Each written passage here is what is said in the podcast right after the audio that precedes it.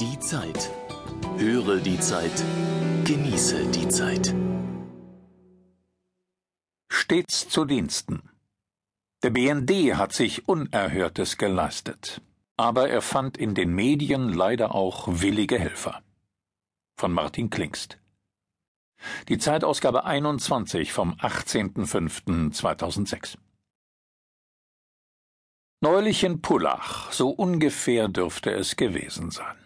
Der Bundesnachrichtendienst BND ärgert sich über einen Zeitungsartikel, der über eine geheime Operation im Nahen Osten berichtet und will wissen, wer in der Behörde mit dem Journalisten geplaudert hat.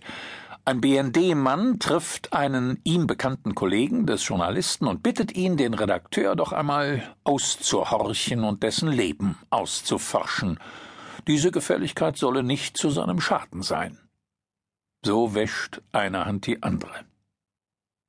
Mal geht ein geheimes Dossier über den Tisch, mal ein dickes Geldkuvert.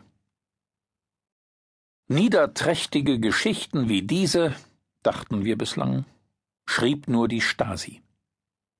Doch jetzt steckt auch der BND an seinem 50. Geburtstag inmitten solch einer Affäre.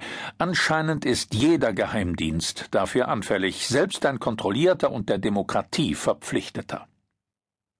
Das Ausmaß und die Auswirkung des Skandals sind noch nicht zu ermessen, weder für den BND und seine einstigen wie gegenwärtigen Vorgesetzten, noch für die Medien.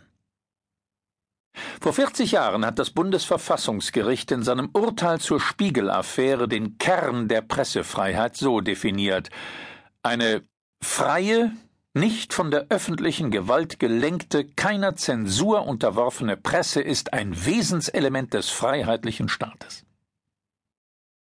Pressefreiheit setzt also zweierlei voraus, dass der Staat nicht die Medien lenkt und sich niemand in den Medien vom Staat lenken lässt. Wer in diesem Licht den BND-Skandal betrachtet, muss feststellen, er gefährdet die Pressefreiheit doppelt. Von außen durch den skrupellosen Nachrichtendienst und von innen durch ebenso gewissenlose Journalisten. Kurzum, wer zu Recht den BND ins Visier nimmt, darf verantwortungslose Medienleute nicht verschonen. Fest steht bislang, um seine Geheimnisse zu schützen, ein an sich berechtigtes Anliegen, hat der BND zwischen 1994 und 2005 zahlreiche Journalisten, die über ihn berichtet haben, bis in ihr Privatleben hinein ausspionieren lassen, nicht nur einmal, sondern immer wieder und ganz gezielt.